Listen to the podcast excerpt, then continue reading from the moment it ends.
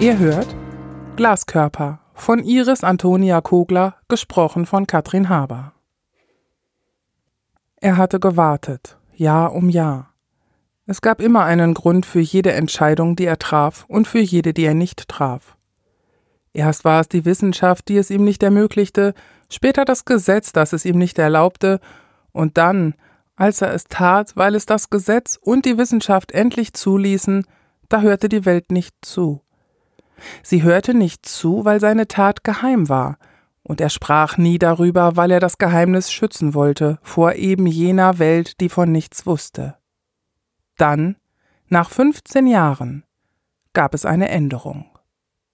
Ist das überhaupt erlaubt? fragte Lina, drehte sich auf dem Drehstuhl hin und her und betrachtete die Kamera, den großen Bildschirm und den Schreibtisch, an dem Dr. Santos saß.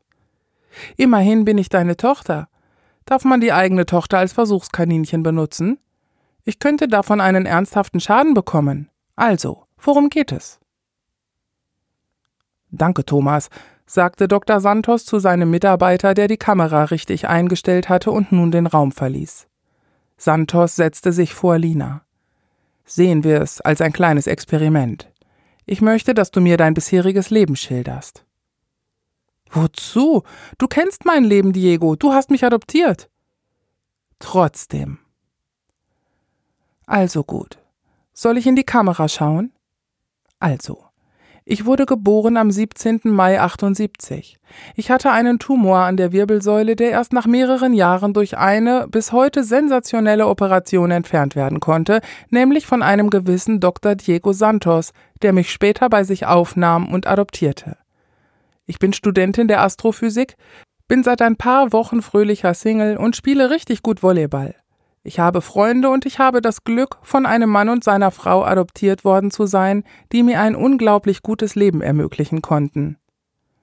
Lina sah Santos an. Gut so? Kannst du dich an dein Leben vor der Operation erinnern? Nein. Wie alt war ich da? Drei? Nein, daran kann ich mich nicht erinnern. Ich kann mich auch nicht an meine Eltern erinnern. Ich sehe noch das Krankenhaus, in dem ich damals nach der Operation lange bleiben musste, und ich kann mich erinnern, wie ich das erste Mal mein Zimmer bei euch gesehen habe. Santos sah Lina an. Sie kannte ihn nun schon seit so vielen Jahren und hatte immer eine Vaterfigur in ihm gesehen.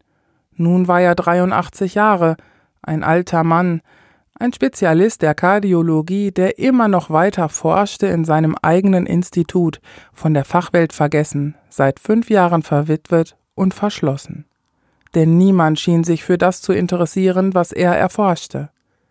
Irgendeine Grundlagenforschung, die ins Leere lief, eine Idee, die nur in seinem Kopf Fuß gefasst hatte und vielleicht noch in den Köpfen von seinem Assistenten Thomas und zweier weiterer Mitarbeiter.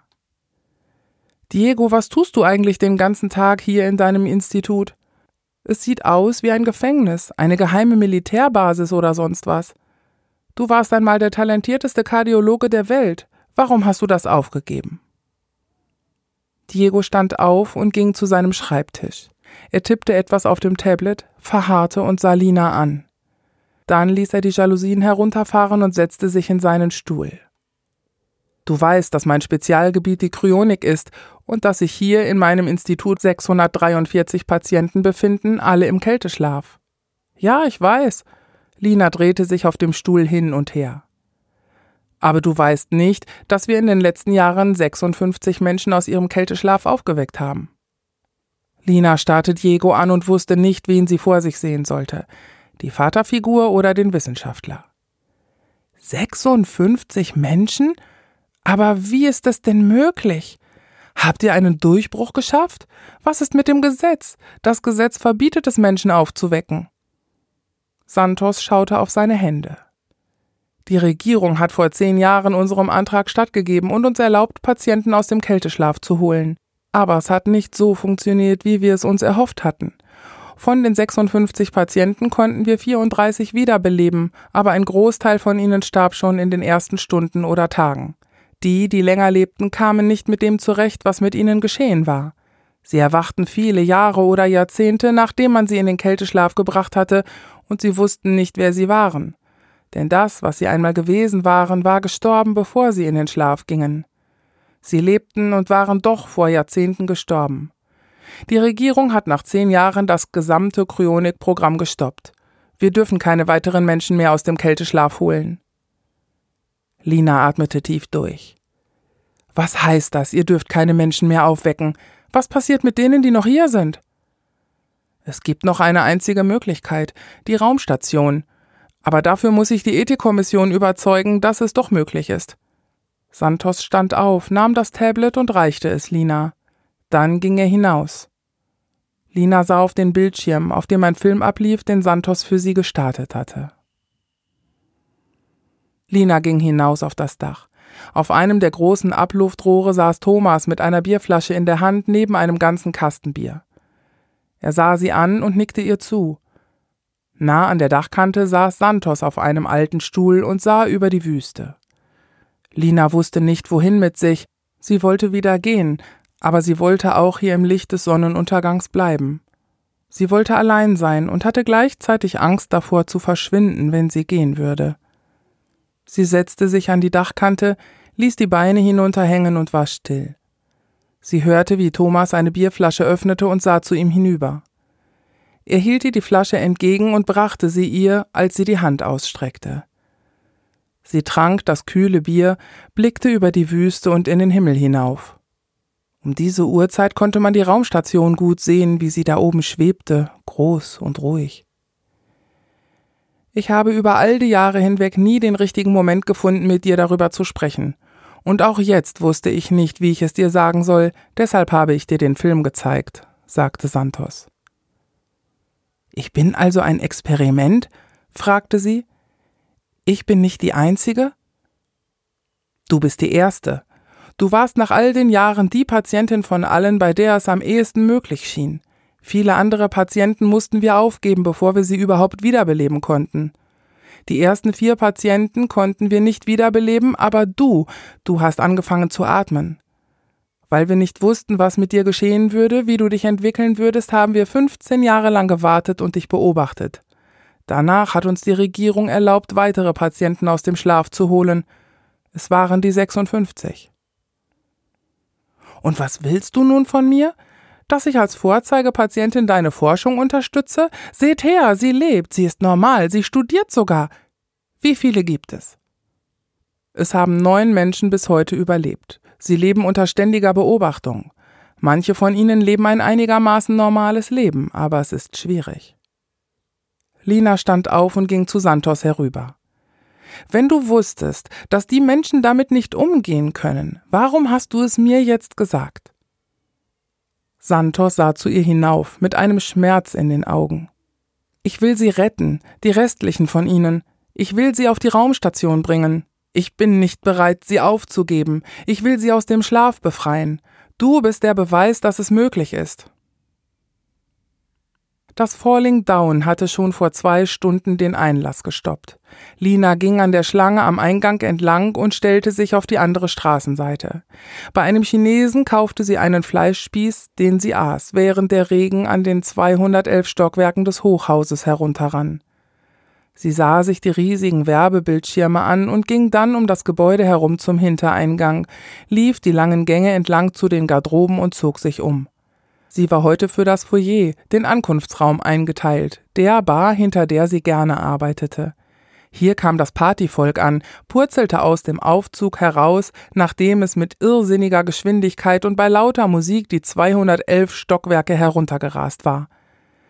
Auf fünf Stockwerken befand sich der Club Das Falling Down, darüber waren Restaurants und Einkaufspassagen und, je höher das Stockwerk lag, die exklusivsten Immobilienbüros, Rechtsanwaltskanzleien und Privatärzte. Ganz oben, vom 209. bis 211. Stock hatte das Falling Down fünf Tanzebenen, drei ruhigere Bars, ein Restaurant und den VIP-Bereich. Lina war eigen. Ihre Kolleginnen nannten sie unsere Naturschönheit und sie meinten es ernst. Lina war nicht sonderlich groß und auch nicht richtig dünn. Ihr Gesicht sah jung aus, unverbraucht und, da sie sich nicht schminkte, natürlich. Sie zog enge Kleider an, denn es brachte Trinkgeld. Auf Angebote ging sie nicht ein. Fast fünf Jahre lang war sie liiert gewesen, aber das war seit einigen Wochen vorbei. Wie immer wies sie die Einladungen ab, freundlich, aber bestimmt. Der Aufzug kam an, die vor Geschwindigkeit, Adrenalin und Alkohol trunkene Menge strömte lärmend heraus, aber Lina hörte sie nicht. Sie hörte Santos und sie hörte die Stimmen, die von dem Bildschirm zu ihr gesprochen hatten. Erst als jemand ihren Namen rief, sah sie das Blut in ihrer Hand, das aus einem Schnitt in der Handfläche herauslief. Beim Spülen der Gläser musste sie ein Glas zerschlagen haben. Sie wickelte ein Handtuch darum und setzte sich etwas abseits hin, beobachtete den Aufzug und die tobende Menge, die lange Schlange vor dem Gebäude und den Regen. Als sie an das Fenster ging, versuchte sie in den Himmel zu blicken, aber da war kein Platz für Himmel. Kann ich Ihnen helfen? Neben Lina war ein Mann aufgetaucht, eine Stimme wie rauchiges Holz, die fragte Sind Sie verletzt? Lina war nie die Frau für eine Nacht gewesen. Sie war beständig, stetig, geradeaus. Der Mann holte ein frisches Tuch und umwickelte ihre Hand damit. Dann bestellte er etwas Starkes, dessen Schwere wärmte, und Lina beantwortete alle Fragen, die er ihr stellte, mit Ja. Als er sie nach Hause fuhr, stieg er mit aus dem Wagen, legte ihr sein Jackett um die Schultern, brachte sie durch den Innenhof des Apartmentkomplexes zu ihrer Haustür, legte die Hände an die Mauer und umschloss Lina, ohne sie zu berühren. Sie sagte Ja. In ihrer Wohnung zog er sie aus, nicht langsam, nicht schnell, sondern effizient, ruhig, gekonnt. Es gab weder einen Grund zu einer überhitzten Eile noch zu romantisierenden, an Langeweile grenzenden Zärtlichkeit. Es wurde kein neues Land entdeckt, sondern gegeben und genommen, so wie es gut war. Als er ihr das Tuch von der Hand nahm und ihre Wunde wusch, fragte er nicht nach ihren Narben.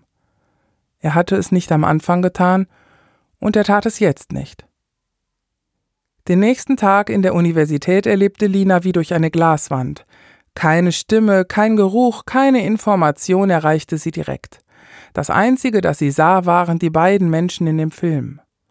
Am Abend ging sie ins Falling Down, zog sich ein enges Kleid an und fuhr hinauf in die VIP-Bar, wo sie heute eingeteilt war. Direkt nach dem Ende ihrer Schicht nahm sie das erste Angebot an, weil er ein netter Kerl war, und ging mit ihm in seine Wohnung. Er erschrak, als er ihre Narben sah. Mitleid breitete sich über das Laken und sie verschwand in die Nacht, kehrte zurück zum Falling Down, tanzte und trank, fuhr im Aufzug und ging gleich mit dem nächsten mit. Es war schnell, in einer dunklen Ecke, und sie behielt die Kleider an. Als der nächste Mann sie fragte, zog sie ihr Shirt am Hals herunter. Willst du immer noch? Bald fand sie heraus, dass es Männer gab, die es wegen der Narben taten. Das war es, was sie in sich selber sah eine riesige Wunde. Sie rief Santos an. Ich will die anderen sehen. Tage später meldete sich eine leise Stimme bei ihr. Sein Name sei Aaron, er sei wie sie. Sie trafen sich in einem Park, es war kühl und sie trug einen Schal.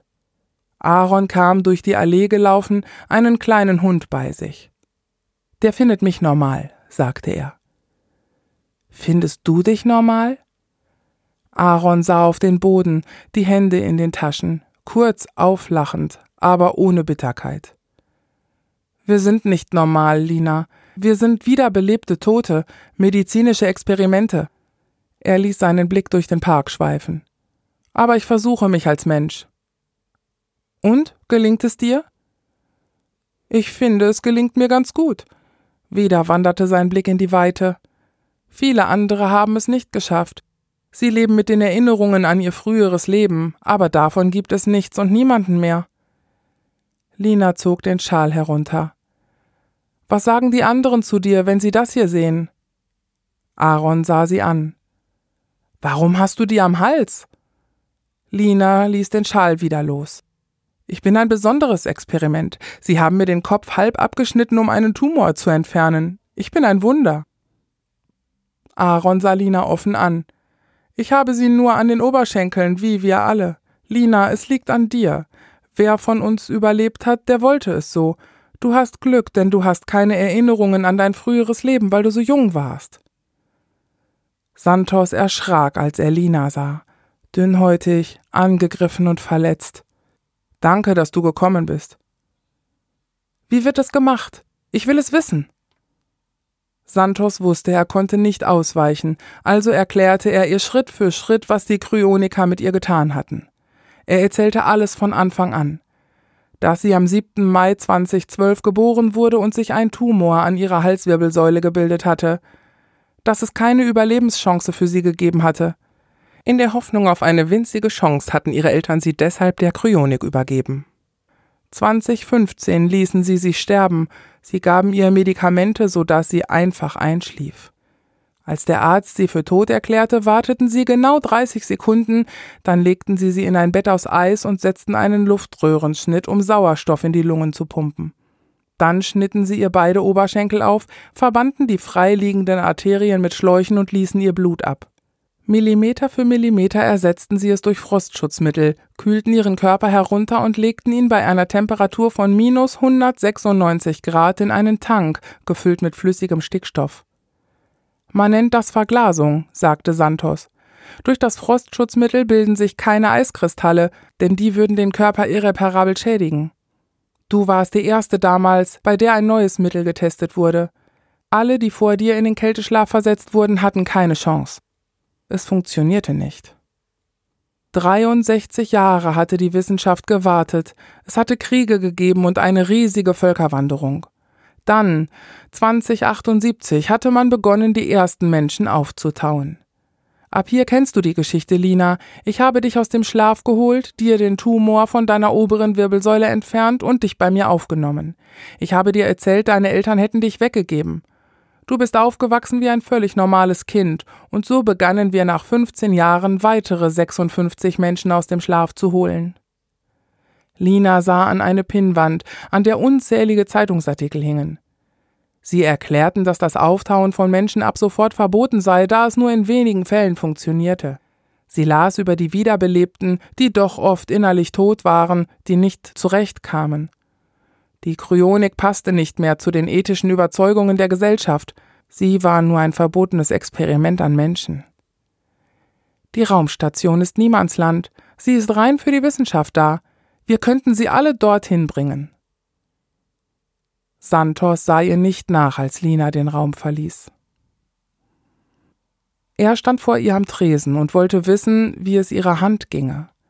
Sie nahm ihn mit nach Hause und dieses Mal war es etwas Ernstes. Du hast dich verändert, sagte er. Als er eingeschlafen war, ging sie in die Küche, setzte sich in eine Decke gewickelt an den Tisch und sah sich noch einmal den Film an.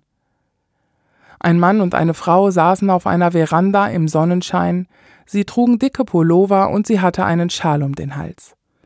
Es musste Herbst sein, die Frau hatte ein Bündel aus bunten Blättern in der Hand. Sie sahen in die Kamera mit einem Schmerz in ihren Gesichtern und in ihren Stimmen. Ihr Name sei Lina, sagten sie. Sie sei ein wundervolles kleines Mädchen. Sie würde die Farbe grün lieben und sie sei immer fröhlich. Vor allem im Herbst, wenn sich die Blätter verfärbten, sei sie fröhlich gewesen und nie traurig, weil ihr geliebtes Grün verschwand. Immer habe sie gesagt, es verschwende, um wiederzukommen. Sie sei ein kluges Kind gewesen. Sie hätten alles versucht, aber es gab keine Möglichkeit mehr. Jetzt, da sie diesen Film sehen könnte, sei sie gerettet. Wir lieben dich, sagten sie. Wir werden dich immer lieben. Seine rauchige Stimme holte sie nach der langen Nacht zurück. Er machte Kaffee und sah aus dem Fenster. Dann sah er sie an, bemerkte ihre Traurigkeit. Mein Körper war aus Glas, sagte sie. Sie haben mich zerbrechlich gemacht. Er streichelte ihren Rücken, während sie am Zaun standen und über das Feld blickten, über das die Stickstofftanks zum Transporter gerollt wurden. Santos entdeckte sie, und als er an den Zaun kam, war er unsicher. Es tut mir leid, sagte er, aber ich kann sie nicht einfach aufgeben. Der Transporter zog einen langen roten Schweif in den Abendhimmel, als er sich mit den letzten Glaskörpern und Santos auf den Weg zur Raumstation machte, die ruhig und groß über ihnen schwebte. Ihr hörtet Glaskörper von Iris Antonia Kogler, gesprochen von Katrin Haber. Eine Produktion von podyssee.de. Podyssee veröffentlicht alle zwei Wochen eine neue Kurzgeschichte aus dem Bereich Science Fiction und Fantasy. Wir veröffentlichen die Episoden unter Creative Commons, Namensnennung, nicht kommerziell, keine Bearbeitungen 4.0 International, alle Rechte verbleiben bei den Autorinnen und Autoren. Wir sind immer auf der Suche nach guten Kurzgeschichten und Stimmen, um diese vorzulesen. Wenn ihr uns unterstützen möchtet, dann empfehlt uns gerne weiter folgt uns auf unseren Social-Media-Kanälen und bewertet uns auf allen Plattformen, die uns führen. Ihr könnt uns auch finanziell unterstützen für den Betrieb des Podcasts und zur Bezahlung unserer Autorinnen und Sprecherinnen. Weitere Informationen findet ihr auf podyssee.de oder in der Episodenbeschreibung.